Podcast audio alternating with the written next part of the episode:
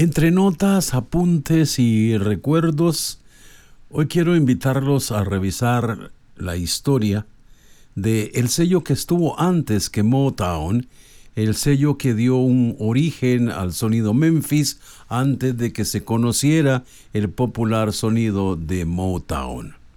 Es la historia del sello Stax, una historia que está ligada a grandes nombres y sobre todo al más grande de los compositores de ese sonido dulce, suave de Memphis, que luego sería llamado el sonido de Motown.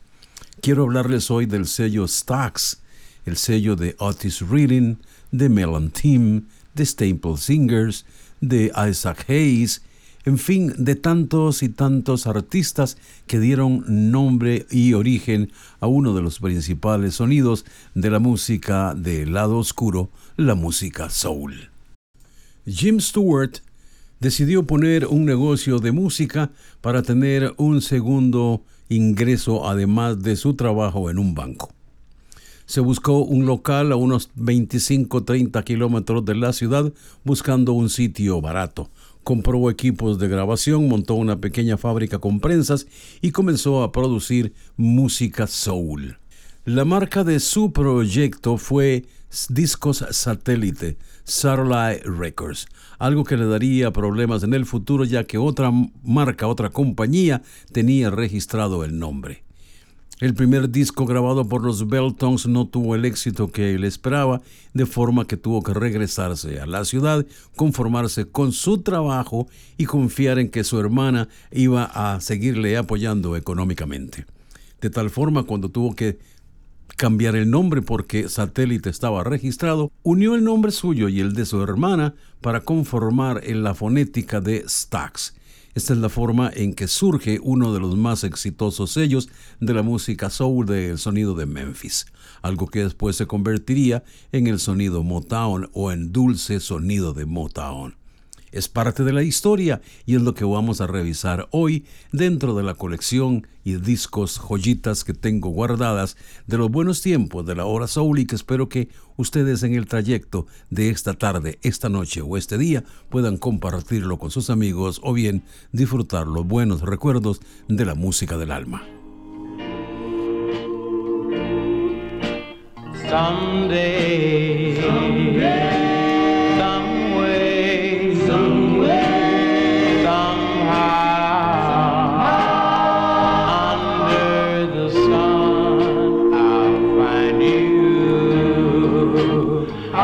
El primer grupo que grabó fue un grupo denominado The Beltons y grabaron una canción que se llamó Someday. Fue un rotundo fracaso.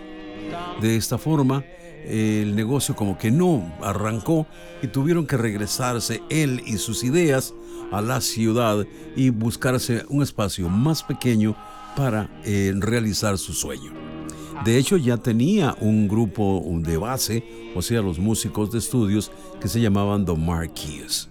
Como dicen, los contratiempos nunca vienen solos y otra compañía reclamó el nombre pues tenían registrado el título de satélite o Satellite Records. De tal forma que hubo que cambiar el nombre.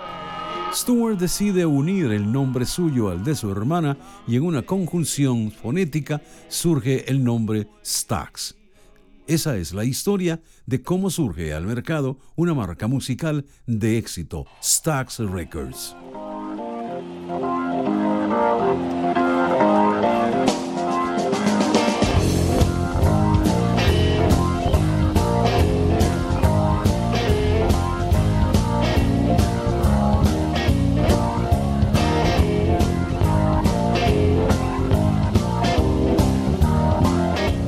Booker T and the MGs fue el nombre que usó para promocionar al grupo de estudio que se llamaba en realidad The Marquis. Y el grupo da origen, o mejor dicho, el origen del grupo es en realidad Brooker T. Jones and the Memphis Group. Este grupo llegó a conquistar las listas de popularidad y tiene en su haber un clásico que se llama Green Onions. Es parte de la historia de Stax Records, pero lo mejor estaba por venir con los artistas que poco a poco comenzaron a unirse al sello de Stewart. El sello comenzó a crecer, llegó a tener subsidiarias y a tener sellos de apoyo para firmar a grupos promesa y artistas con la idea de protegerlos y que no se fueran para otros sellos.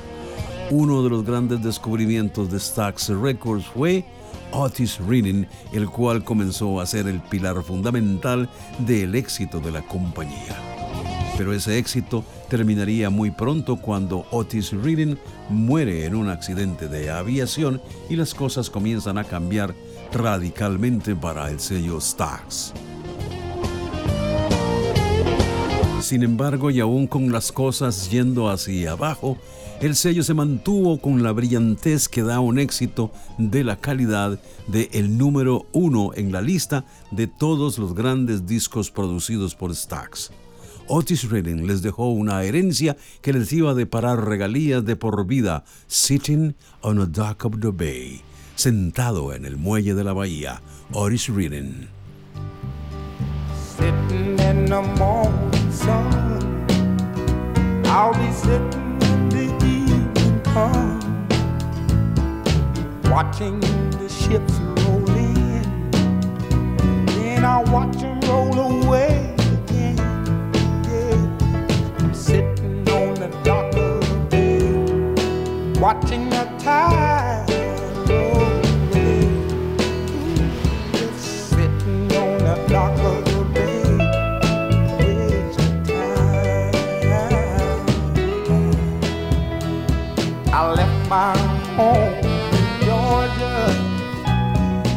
Ahí en adelante, las cosas comenzaron a marchar sumamente bien. Hoy voy a recordar algunas canciones y artistas que yo sé que ustedes escucharon en la hora soul, pero que no tenían la ubicación exacta sobre a qué sello pertenecían. Sam and Dave dejaron un éxito que se llamó Soul Man.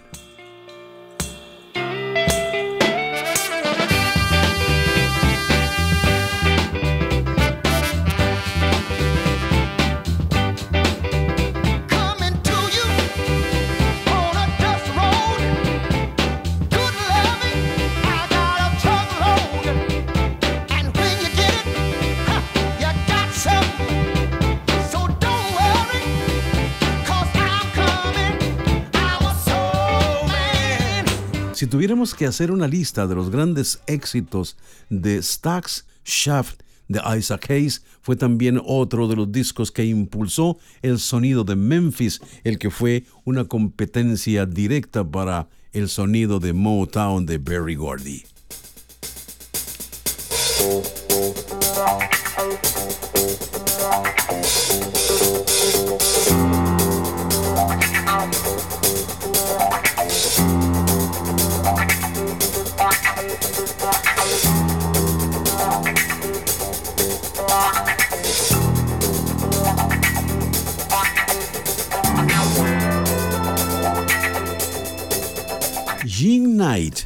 Otro de los grandes éxitos que ella grabó y se llamó Mr. Big Stuff, algo que muchos DJs llegaban a enunciar como el bocón.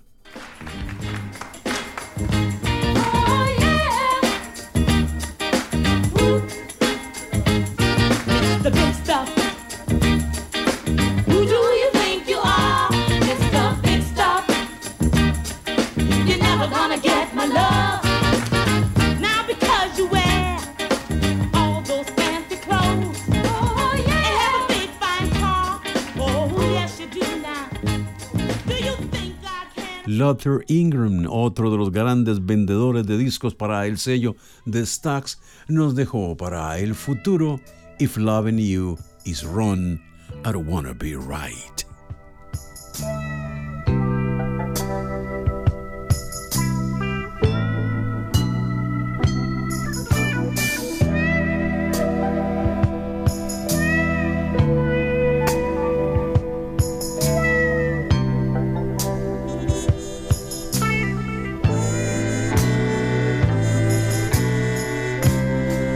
Johnny Taylor, alguien influenciado grandemente por James Brown, dejó para herencia Who's Making Love? ¿Quién te ama?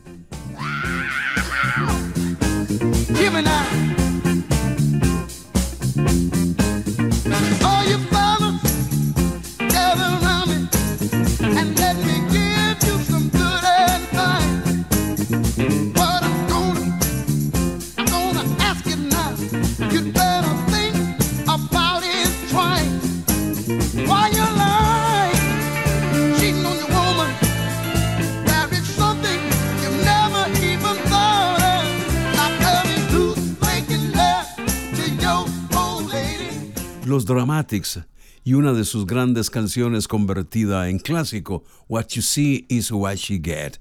Lo que ves es lo que consigues.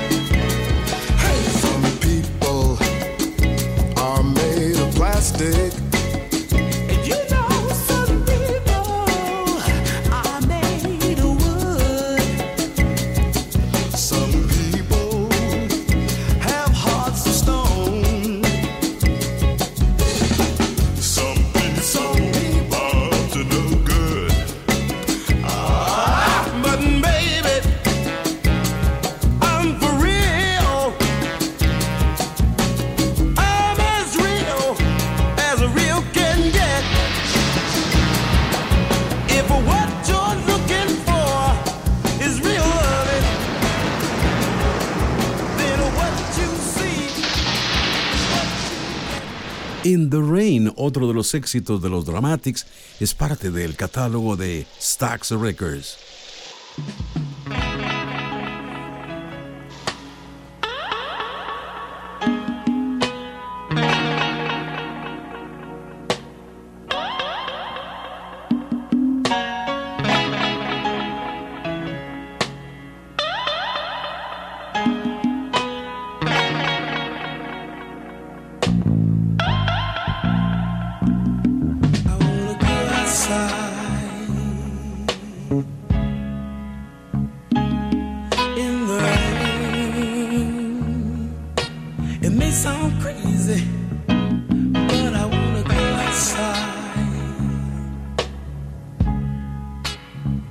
Concluir esta breve historia y revisión al catálogo, al nombre de Stax, otra de las canciones que eran favoritas, preferidas en la hora soul en las presentaciones de Leroy.